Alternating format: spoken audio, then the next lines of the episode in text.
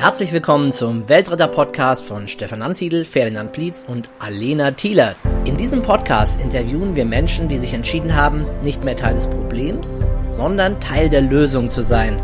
Erhalte Impulse für eine bessere Welt.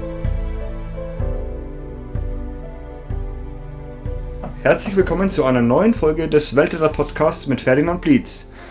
Die Städte Mwanza in Tansania und Würzburg sind seit 1966 Partnerstädte und im Jahr 2000 entstand der Verein Mwanza e.V., der sich zur Aufgabe gemacht hat, die Städtepartnerschaft mit Leben zu füllen. Über die Arbeit des Vereins spreche ich heute mit dessen Vorsitzenden, Herrn Michael Stolz. Ich begrüße Sie herzlich im Weltretter Podcast. Schönen guten Abend, Herr Stolz. Guten Abend. Herr Stolz, ich habe natürlich in Vorbereitung auf dieses Gespräch so ein bisschen über Ihre Website gestöbert, mich da durchgelesen und ja, ich hatte so den Eindruck, Sie haben da in den letzten 19, fast 20 Jahren, seit es den Verein gibt, schon einiges bewegt, oder?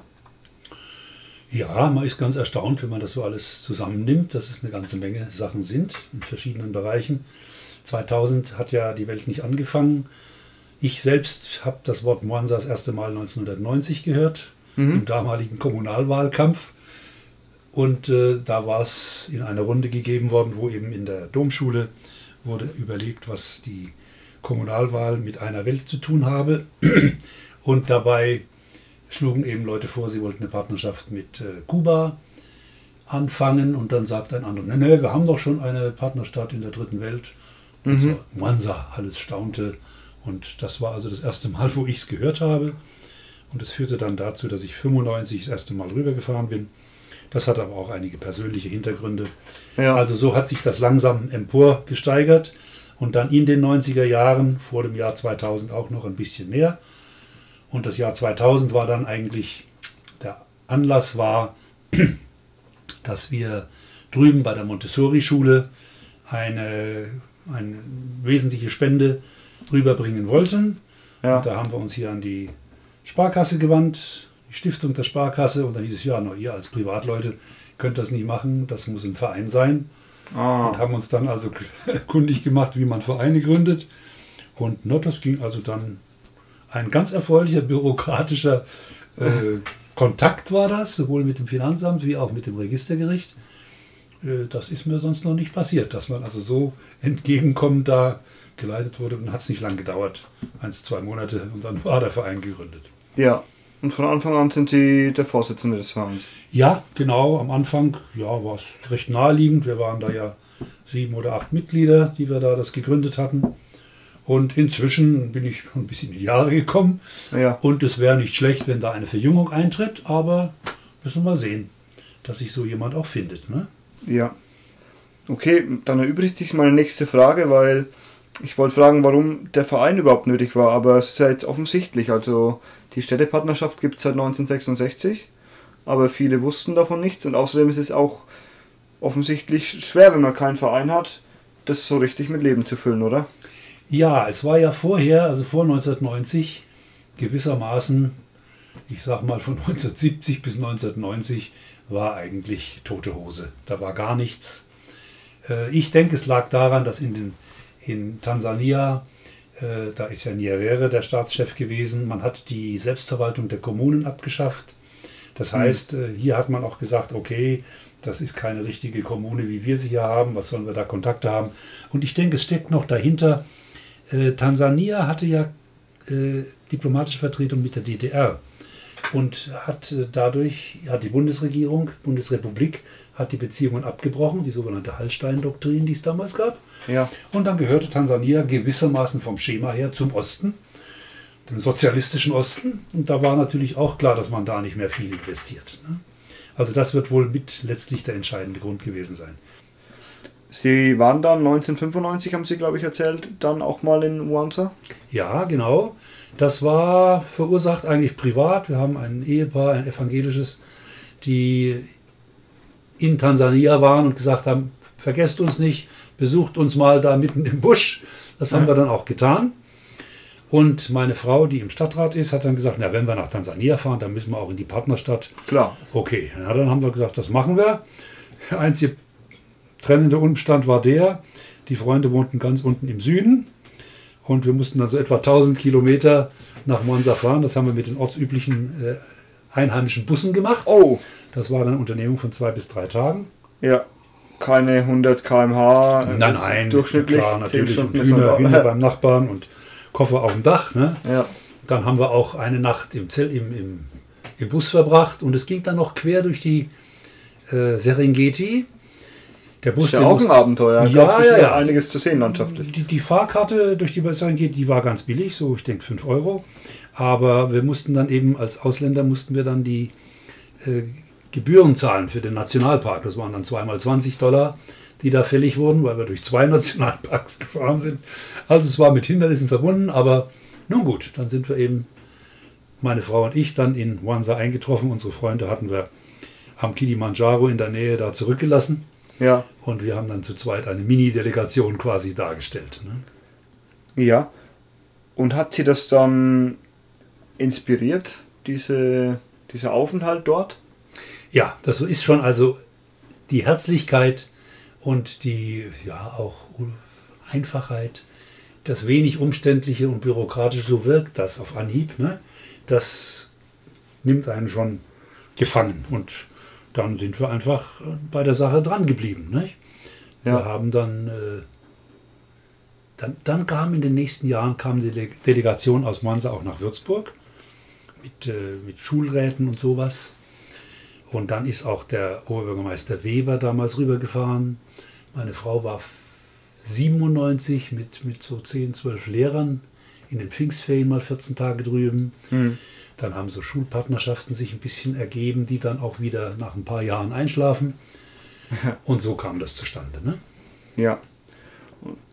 Nennen Sie doch mal beispielhaft so ein paar Projekte, die Sie dann mit Ihrem Verein in den letzten 20 Jahren in Wanza realisieren konnten. Gut. Ihre Lieblingsprojekte. Ja, na, am besten gefällt mir natürlich, dass wir zweimal einen Schüleraustausch gemacht haben. Nach Monza, drei Wochen hin und drei Wochen zurück. Das haben wir alles finanziert. Ja, Das war natürlich die spannendste Sache. Das sind immer etwa 30.000, 35.000 Euro, die man da für eine Richtung braucht. Ne? Also die Zuschüsse dafür zusammenzukriegen. Boah. Ja, ja, die mussten zwar die Schüler auch noch was zahlen. Das eine waren äh, Hauswirtschaftsschülerinnen, Studentinnen von der Clara Oppenheimer Schule. ja, Und das zweite Mal waren es Techniker von der am Zwerchgraben der Franz Oppenheimer. hm, Clara Oppen, Gott, wie heißt die? mir liegt auch auf der Zunge, Ja, ja, berufsbildendes, berufsbildendes Zentrum. Also das Naja. gut. Altersschwäche. Ja gut, das waren also jeweils etwa 12, 13 zuerst Frauen und dann hinterher an Männer, die da mitgegangen sind. Das war schon eine sehr äh, bereichernde Sache. Nicht? In beiden Richtungen. Also erst waren wir drüben und anschließend im Jahr drauf waren dann also auch so 12 bis 15 Leute von drüben hier, drei Ja. Wochen lang. Das waren intensive Begegnungen. Ne? Da, da prallen ja Welten aufeinander, oder? Richtig, natürlich. Das ist auch äh, schon schwierig. Also ich weiß, dass wir, als wir dort waren, dann erstmal einen ersten Spaziergang außerhalb des, der Berufsschule, wo wir dort etwa waren, gemacht haben. Also quasi ein an, angeleitetes Spazierengehen. Äh, einfach nur mal außen um das ganze Ding rum, dass die mal die hiesigen Schüler mal gesehen haben, wie ist das, wenn man hier auf der Straße läuft? Was, was machen die Leute mit einem? Was machen sie nicht? Ja. Sie gehen da weiter und es, man stört eigentlich weiter keinen. Also, dass das einfach ohne Schwierigkeiten sich realisieren lässt. Ne? Dann ein anderes Projekt war, ich bin mit, den, mit dem hiesigen Gospelchor Voices drüben gewesen. Die haben also erst hier ein Benefizkonzert für uns gemacht. Und äh, dann kam so die Idee, ja, da könnte man doch, da kann man da auch mal rübergehen. Ja, ja, meine Frau ist immer sehr schnell so, klar, könnt ihr rübergehen, müsst ihr bloß ein bisschen organisieren und es geht. Na ja, siehe da. Und tatsächlich das Jahr drauf, also es waren keine 13, 14 Monate später, Ja. waren wir dann mit dem Chor da drüben. Ja. Und haben da also sowohl Open-Air-Konzert, bei der Montessori-Schule haben wir gespielt, in der Kirche haben wir gesungen. Also das waren so drei, drei Konzerte, die wir da gehalten haben in einer, das Ganze war eine reichliche Woche, denke ich. Acht bis zehn Tage, ja. Und da, ja, sind die, die Voices waren davon auch sehr begeistert. Die haben dann später mal bei einem Jubiläum des Chors, haben sie dann gesagt, das wäre also doch die, sagen wir, die aufregendste Reise gewesen. Sie waren schon in Schweden, sie waren schon in Spanien, da gibt es ja andere Partnerstädte Ja. von Würzburg, die sie auch besucht haben. Aber das war doch äh, was ganz Besonderes. Ja.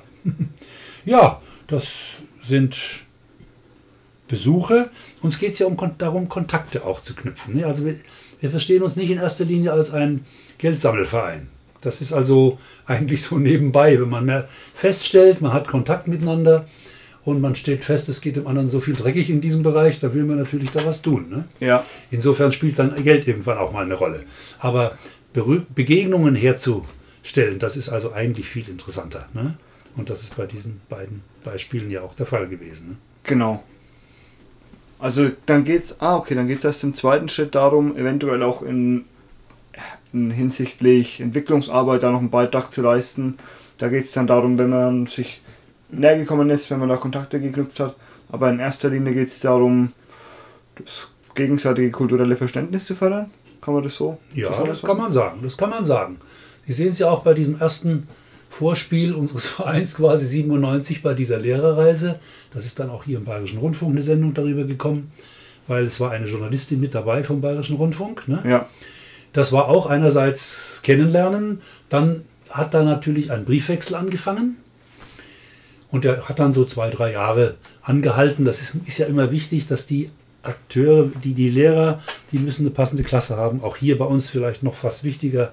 Das kann man also schlecht so quasi über Jahre hinweg weiter vererben. Der eine Ja. Lehrer mit seiner Begeisterung ist weg und dann ist das Projekt erstmal da gestorben.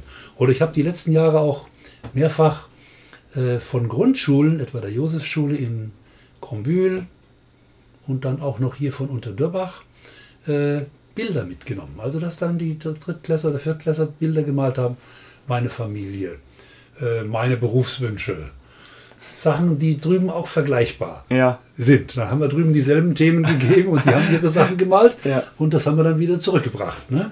Also das äh, bringt auch Nähe und zeigt gleichzeitig auch die, die Vergleichbarkeit, wie ähnlich das dann doch auch ist. Ne? ja. Das, das stelle ich mir wirklich witzig vor. Wenn Kinder so ihre Berufswünsche malen in diesen ja, total verschiedenen Welten. Ja, ja, ja. Ja. Doch, das.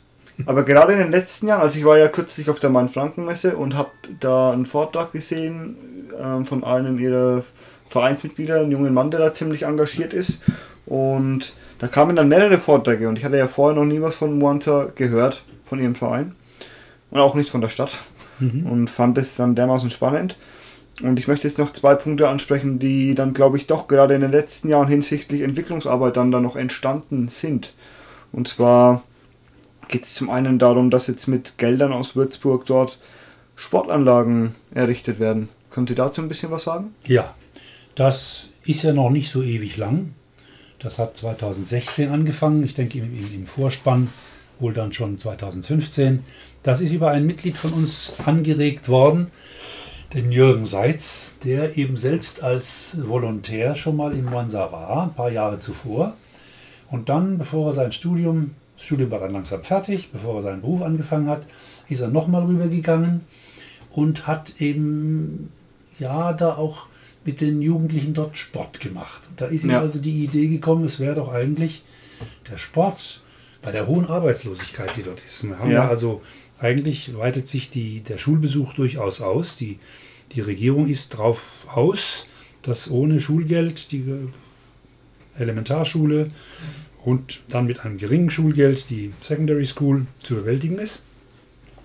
Also viele lernen und werden was, aber hinterher finden doch relativ wenige eine Berufsperspektive. Ja, Und da ist natürlich der Sport etwas, was denen bleibt und was auch, äh, sagen wir mal, zur Strukturierung des ganzen Tages oder dazu, dass man, dass man äh, seinem, seinem Leben Ziele setzt. Und weiß, nachmittags um vier gehe ich zum Training. Ne? Ja. Egal, wie lange ich morgens im Bett rum, rumliege und wenn ich dann keine Arbeit habe. Also und abends, wenn ich ins Bett gehe, habe ich dann immerhin zwei, drei Stunden Sport hinter mir. Und der Tag war nicht ganz für die Katz. ne? Genau, ja. Also das war der Grundansatz, weshalb er da unbedingt was machen wollte in Sachen Sport. Und da hat er zunächst mal organisiert, dass eine ganze ja, Street, Tansanian, Tanzanian Streets Academy. Da hat er also eine Akademie in, in Monza gefördert und ein bisschen auch hergestellt, die er dann zu einer zwei, drei Monate im Sommer herholte. Die mhm. hier in, in, Deutschland waren erst in Freiburg, dann sind sie auch äh, eine Woche oder länger hier nach Würzburg gekommen, haben ein, ein Turnier auf den Mainwiesen da unten gemacht und haben dann gegen den ersten FC Nürnberg und gegen die Würzburger Kickers, die jeweiligen Jugendmannschaften, ja. das war jeweils unter 20, haben sie dann also sogar siegreich abgeschnitten. Das oh. war also eine richtig, eine richtig tolle Sache. Und äh, dann hat er in den Jahren drauf dieses Konzept aber noch ein bisschen verändert, weil er gemerkt hat, ach, das bringt zu wenig, wenn ich die hier mal in Auslandserfahrung sammeln lasse. Und äh, dann ist doch kaum einer, der das, sag mal, als internationaler Star hinterher umsetzen kann, ne, dass ja. er da in das Fußballgeschäft einsteigt. Und dann hat er eben jetzt angefangen, er will drüben einerseits äh, den, den Sport voranbringen, also durch Trainer, durch junge, sag mal, Sportstudierende oder auch sonst privat eben im, im Training erfahrene Leute, den Leuten da Sport Nachhilfe zu geben, wobei auch die dortigen Trainer im Vordergrund stehen. Also das heißt, es sollen auch dort Leute angelernt werden, die das dann weitermachen. Ja, klar, Hilfe und, für Selbsthilfe, damit sich das dann irgendwann verselbstständigen genau, kann. Genau, und dann ist er eben auf die Idee gekommen, wir müssen da Sportstätten einrichten. Ja. Das sind ziemlich große Sachen. Also so eine... Finanziell auch. Ja, also ja. eine solche Sportstätte kommt zwischen 50 bis 80.000 Euro. Ja. Und zwar deshalb, da ist also ein Fußballplatz, okay, den muss man ja bloß vielleicht planieren und ein bisschen ja, Rasen ist wohl nicht immer realisierbar, also einen, einen bespielbaren Boden bringen. Aber da ist auch ein Basketballplatz, da ist ein Netballplatz. Gerade der Basketballplatz, der braucht ein Fundament, da muss unten ausgehoben werden. Ja. Und dann ist auch noch, was haben sie denn noch? Basket, ja, Basketball, Netball, Völkerball. Also es sind vier, fünf, sechs verschiedenartige äh, Sportplätze nebeneinander. Ja. Dann braucht man natürlich auch ein Umkleide, äh, irgendwas, wo man das Zeug hintut. Ja. Es ist auch damit gleichzeitig eine Art Mittelpunkt für, die, für, das, für den Stadtteil gegeben. Und dann hat er, weil er eben auch mit der, wir mit, dem, mit der Städtepartnerschaft zu tun haben, hat er dort auch Zugang gehabt zur Stadtverwaltung. Und die waren da gerade dabei, an, zu erarbeiten, einen Masterplan 2035, ne? wie also mhm. die Stadt da bis 2035 sich weiterentwickeln soll. Ja.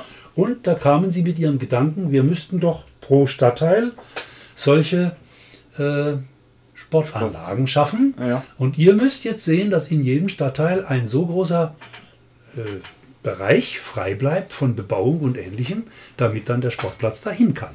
Mhm. Das war also wohl, wenn die wirklich sich dran halten, also bislang Jetzt ist der zweite oder dritte solche Sportplatz gerade in, in, in der Konstruktion. Ja. Äh, wenn die der, der Sache treu bleiben, dann hat, hat man damit wirklich erreicht, dass in jedem Stadtteil, ich meine, es geht um eine Größenordnung von 35, die also wirklich, also die Stadt, die ganzen äh, verschiedenen, Monza ist eine große Stadt, ne? Ja. Äh, dass dort überall Sportplätze äh, hinkommen und gleichzeitig auch, sagen wir mal, soziale Mittelpunkte. Nicht? Da gibt es natürlich immer Leute, die auch nichts zu tun haben, die sich nebendran hinsetzen und dann zugucken. Also das, das hat durchaus äh, Schwung. Und zu dieser Sportidee kam dann dazu, da hat er dort erstmal ein Freiwilligenhaus äh, angemietet und, und hergerichtet, wo so bis zu 20, 25 Leute drin übernachten können. Ich bin auch schon mal 2016, als die Städtepartnerschaft 50 Jahre alt war, bin ich mit der hiesigen Delegation mitgefahren. Die waren im Hotel, das war mir zu teuer. Ich bin dann in dieses, in dieses äh, Hostel von ihm da reingegangen, so Jugendherbergsstandard. Ne? Ja. Tolle Stimmung, gute Sache. Nun ja, und dann von dort, dort übernachten seine Freiwilligen. Und ja, jetzt hat er hier in Würzburg noch äh, gesucht, wen finde ich denn? Und da hat er gefunden, das Deutschhausgymnasium, was auch speziell Sport als Schwerpunkt hat. Mhm. Und dort auch einen sehr geneigten Sport- und Religionslehrer, den Herrn Weiermann. Der hat also richtig angebissen. Und deswegen äh, fahren jetzt seit 2016 jeden Sommer etwa, ja, letztes Jahr waren es glaube ich zwei, aber normalerweise sind es eher so sechs oder acht junge Leute, die das Abitur gemacht haben. Mhm als sogenannte Sportbotschafter rüber nach Monza Aha. und machen dort vier, sechs Wochen eben äh, Die? Trainingssachen, Ja. jawohl, und erkunden das Land. Und äh, insofern ist das, sag mal, aber das wäre ja nur in der Sommerzeit. Es ist auch sonst das ganze Jahr über sind dort äh, Freiwillige da, die eben Sport betreiben. Ja, und es muss ja auch jemand schauen, wie die Projekte vorangehen. Also ich stelle es mir echt schwierig vor. Zum einen braucht man immer jemanden, der dafür die Gelder sammelt und diese Vision hat und Mhm. das alles plant. Aber dann das auch umzusetzen dort vor Ort, das stelle ich mir schwierig vor. Da arbeiten Sie doch sicherlich mit, äh, da gibt es doch auch Partnerschaften, mit denen Sie dann zusammenarbeiten für solche Projekte, oder? Ja, also jetzt gerade bleiben wir mal bei der Sportgeschichte, das ist ja eine Sache für sich. Da Ja. ist es so, dass der Jürgen Seitz selbst äh, in seiner Leidenschaft immer wieder jedes Jahr mindestens einmal drüben war. Und auch jetzt, nächste Woche, fährt er wieder für 14 Tage rüber. Ja. Und damit hat er also selbst eine Anschauung gehabt. Jetzt hat er eine Mitstreiterin gefunden, die Estelle. Das Ganze ist auch international angelegt. Ja, da sind also auch äh, Franzosen und Spanier und Engländer mit beteiligt. Und diese Ja. Estelle, ich meine, sie käme aus, also Französisch spricht sie, ich glaube aus der französischsprachigen, aus Belgien oder so, die dort eben auch äh, das Jahr über ist und die dort so seine, seine vertrauensvolle Ansprechpartnerin ist. Ja, Genau. also die dort auch Ja. ihm die Abrechnungen macht. Ich habe da dicke, dicke Aktenordner, wo die ganzen Berechnungen und Belege drin sind. Also die sorgt dafür, dass es von der dortigen Seite her gut läuft. Ja.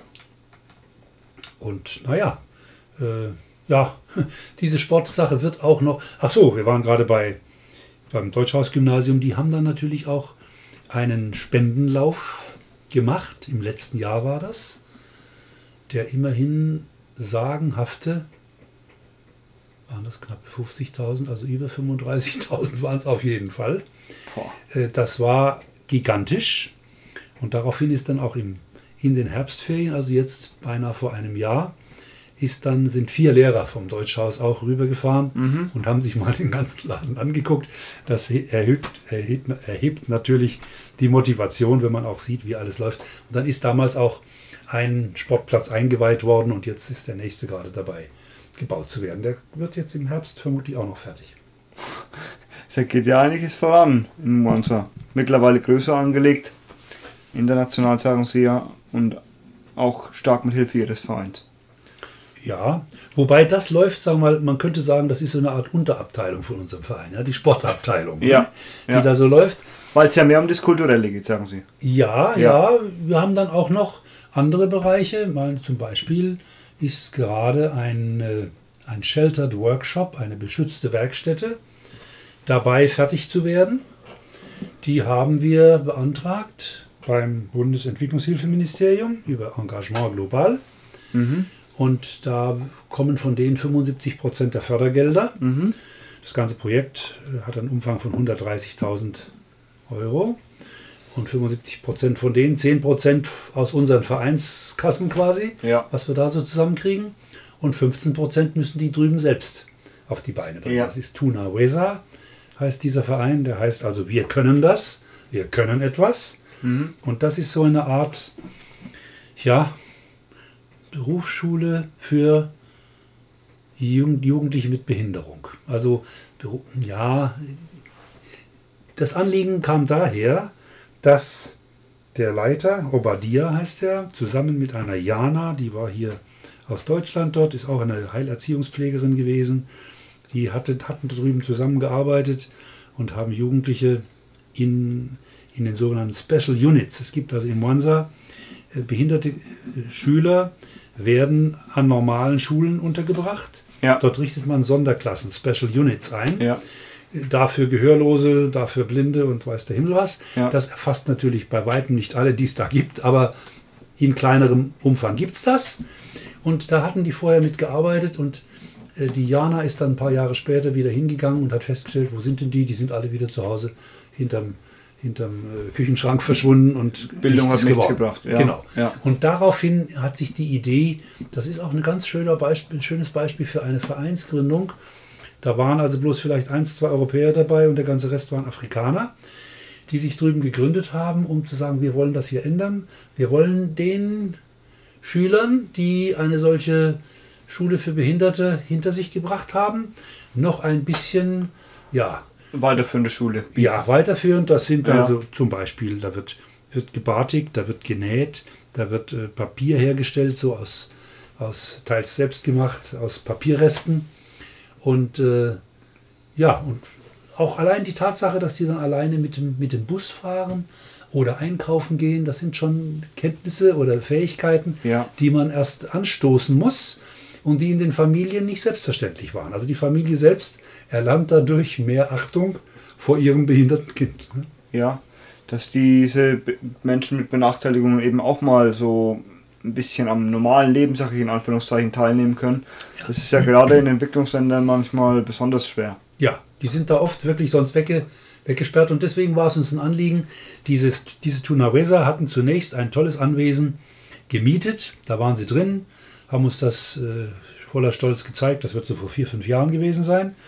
Und dann sind sie auf ganz fiese Weise von dem Be Besitzer rausgeekelt worden. Da gab es mal so einen Überfall im Dunkeln auf, auf einen der Leiter. Und dann haben die sich gedacht, na, hier bleiben wir nicht länger drin. Die hatten nämlich das Ganze hergerichtet und ausgemacht war, dass das auf die Miete anzurechnen ist. Dann Aha. hatten sie also quasi für eins oder zwei Jahre hatten sie ihre Miete in Form von Sachleistungen an dem Gebäude bereits getan. Und der Besitzer hat jetzt äh, gesehen, wie kriechen die jetzt schnell wieder raus. Dann habe ich das erneuerte Haus. Ne, und äh, sie sind dann rausgegangen, wohnen, sind jetzt in, in relativ beengten Verhältnissen, können so 17 bis 18 Jugendliche da aufnehmen. Und äh, durch diesen Neubau, den wir da bewerkstelligen konnten, sollen es demnächst mal 80 sein. Es jetzt, das ganze Werk ist in der Fertigstellung. Jetzt sind die Abrechnungssachen und äh, es ist auch noch nicht ganz so weit, wie es sein Ja. sollte. Also es steht schon, das Dach ist da, der erste Stock auch. Ein Teil ist verputzt, ein Teil noch nicht. Also da sind wir jetzt dabei zu erwarten, wie sieht das Haus aus, wenn es ganz fertig ist. Und es könnte sein, dass, es- dass es bis Ende des Jahres klappt, dass dann ab Januar drüben Schuljahr und ähnliches geht immer über das ganze Kalenderjahr, ne? dass man da auch versuchen kann, mehr Leute anzuwerben und äh, ja, dieses Tuna Weser für mehr Leute wirksam zu machen. Sehr schön. Das klingt ja nach einem sehr ambitionierten Projekt und dem die Menschen dort wirklich sehr profitieren können. Ja, die müssen jetzt natürlich sehen, dass sie das mit Leben fühlen. Da brauchen sie neue, neue äh, Lehrer und so etwas mit dazu. Das müssen Ja. wir natürlich alles bewerkstelligen. Wir setzen, tun was dafür, dass diese, das Haus da steht. Ja, Ein kleines bisschen für die Ausbildung neuer Lehrer ist auch bei der, bei der Förderungssumme mit dabei gewesen. Aber das müssen sie dann weiter selbst hinkriegen. ja klar, und es ist ja auch gut, das ist zumindest meine Überzeugung von Entwicklungsprojekten, ähm, wenn diese Betroffenen vor Ort und die Organisationen vor Ort auch noch ihren Beitrag leisten müssen und dass man denen nicht komplett alles auf dem Silbertablett serviert, ist glaube ich schon wichtig, oder? Ja, es ist ganz wichtig. Man merkt es auch bei den Einrichtungen drüben. Diejenigen, die in, in rein europäischer Trägerschaft sind, ne, Ja. die sehen natürlich toll aus. Das große Musterbeispiel ist bei mir immer die Sister Dennis. Das ist die Leiterin von dem dortigen Montessori äh, Schulkomplex.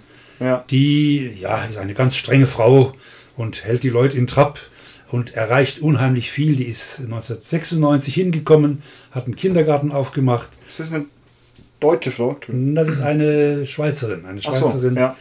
Die dort drüben ist, dann äh, eine Grundschule und dann eine Secondary School und eine, eine Lehrerausbildungsanstalt und eine Kindergärtnerinnenakademie. Also es ist sagenhaft, es ist fast ein, eine Art, ja, ein großes Schulareal, was sie da hat. Ne? Ja. Gut, das läuft entsprechend stramm von ihr, wenn die muss bald abtreten, weil sie auch entsprechend schon in den Jahren ist. Okay, das, ja. Die anderen Projekte, die von Afrikanern betrieben werden, die haben, die sind nicht so stromlinienförmig. Ideal ist es, wenn ein, ein deutsch-afrikanisches Ehepaar zum Beispiel die Ja. Sache, haben wir auch Beispiele. Haben Sie doch Beispiele? Ja, ja, Ja. Das läuft dann ganz gut. Nicht? Dann klappt einerseits die Geldbeschaffung und andererseits die Umsetzung. Ja, klar. Also das ist ganz spannend. Ja. Man kann ja auch nicht völlig ignorieren, dass man sich da eben in einem ganz anderen Kulturkreis und äh, bewegt und dass die Mentalität der Menschen da ganz anders ist. Das spielt da bestimmt bei der Umsetzung solcher Projekte schon eine wichtige Rolle. Ja, auf jeden Fall. Ne? Ja. Klar.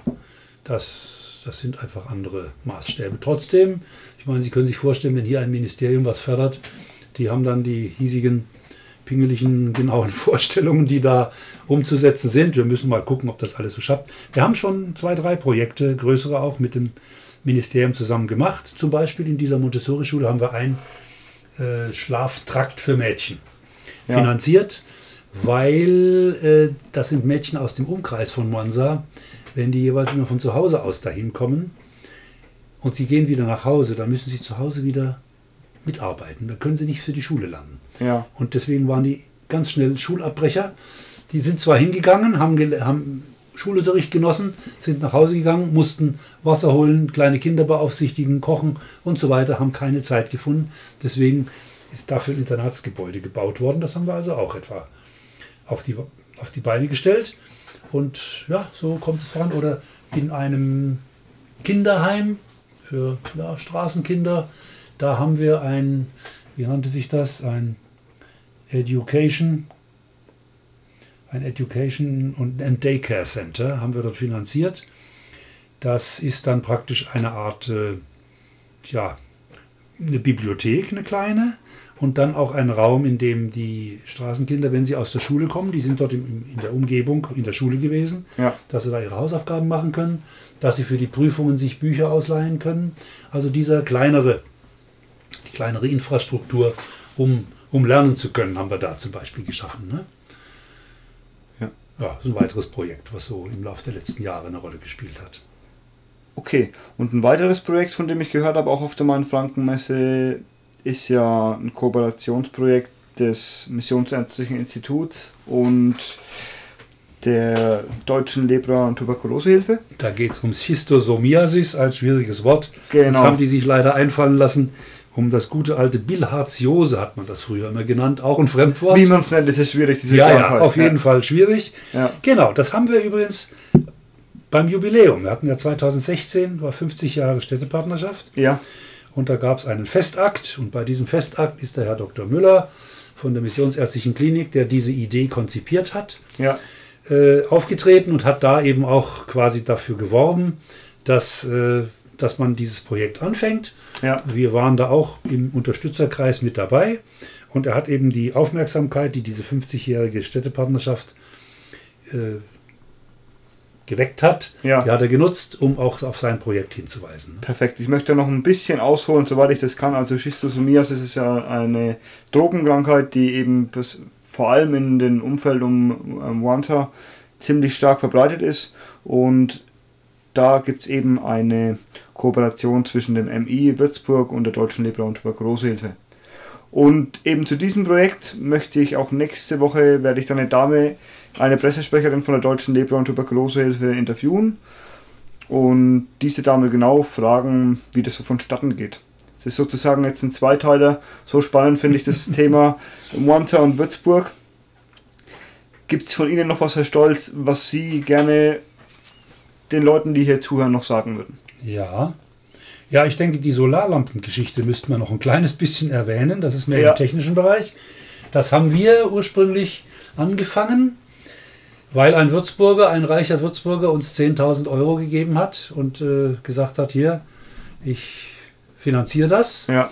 Das war zwar ein Projekt, was äh, den Nachteil hatte, dass es eben hier aus Würzburger Sicht produziert war. Wir wussten, kannten das Problem, dass man beim Fischen nachts so kleine, ein Quadratmeter große Flöße mit einer Petroleumfunzel drauf aufs ja. Wasser bringt. Ja. Das haben wir dann durch Solarelemente ersetzen wollen und äh, ist uns auch geglückt, aber dieses Projekt letztlich ist gescheitert, aber daraus ist jetzt ein anderes geworden, das hat die Stadt auch aufgegriffen. Wir arbeiten dort mit der Tansanien Renewable Energies Association zusammen. Die haben dann, inzwischen sind das bestimmt an die 50 solche Flöße, die die da finanziert haben und die ja. sie ausleihen. Gibt es ja genug Sonne. Genau. Ja, ja natürlich, die gibt ja. es und nachts ist es dunkel und dann kann man die brauchen, um zu angeln. Also das ist eine ganz erfolgversprechende Sache und vielleicht noch eine Bemerkung, auch das Historische kommt nicht ganz zu kurz.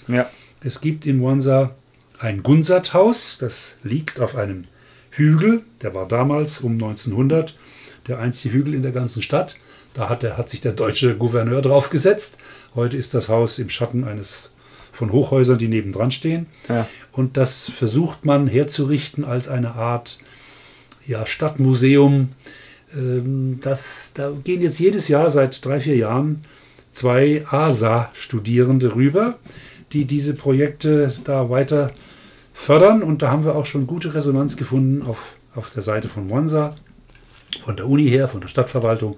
Also da könnte auch noch mal was draus werden, aber das läuft im Augenblick so weiter. Im Augenblick sind auch wieder Leute dort, die werden vermutlich äh, ja, Ende des Jahres oder Anfang nächsten Jahres dann auch darüber berichten. Ja. Wir haben auch einen Termin, falls ich das machen kann. Es wird eine, eine Doktorandin wird über die Städtepartnerschaft Würzburg-Monza berichten. Darüber hat sie nämlich ihre Zulassungsarbeit geschrieben und wird die im Stadtarchiv am 7. November 18.30 Uhr vorstellen, die Städtepartnerschaft Würzburg-Monza, wie sie sie als Doktorandin zum Beispiel in den Blick bekommen hat. Ja. Wunderbar. Dann danke ich Ihnen vielmals. Großen Respekt für Ihre Arbeit, die Sie geleistet haben. Wenn jetzt jemand sagt, er möchte das unterstützen und er findet diese Sache Monza e.V. super, wie tritt man am besten in Verbindung mit Ihrem Verein und wie kann man sich da einbringen? Also am einfachsten über die Homepage, das ist www und dann .mwanza.de. Mwanza schreibt man M-W-A-N-Z-A.de. Da findet man dann auch Möglichkeiten, wie man mit uns in Kontakt treten kann. Oder wenn man irgendwas spenden will, zum Beispiel Geburtstagsspenden sind eine sehr erfolgreiche Sache. Ältere Ja. Leute, Ja. die sagen, ich brauche gar nichts mehr. Wo könnte ich denn das Geld hinbringen? Hatten wir auch schon mehrfach. Das ist also auch eine ganz förderungswürdige Sache. Okay, dann wünsche ich Ihnen und Ihrem Verein bei allem, was so vorangetrieben wird in Monza, viel Erfolg, gutes Gelingen. Ich bedanke mich vielmals für das Gespräch, Herr Scholz. Gut, machen Sie es gut. Und nächste Woche kommt dann im Weltretter Podcast eine Folge über die Kooperation zwischen dem Missionsärztlichen Institut Würzburg und der Deutschen Lepra- und Tuberkulosehilfe gegen die Verbreitung von der Drogenkrankheit Schistosomiasis in Monza. Also seid gespannt. Bis dahin. Das war eine Folge des Weltretter Podcasts. Möchtest auch du Teil der Lösung werden? Dann geh auf www.welt-retter.org und mach mit.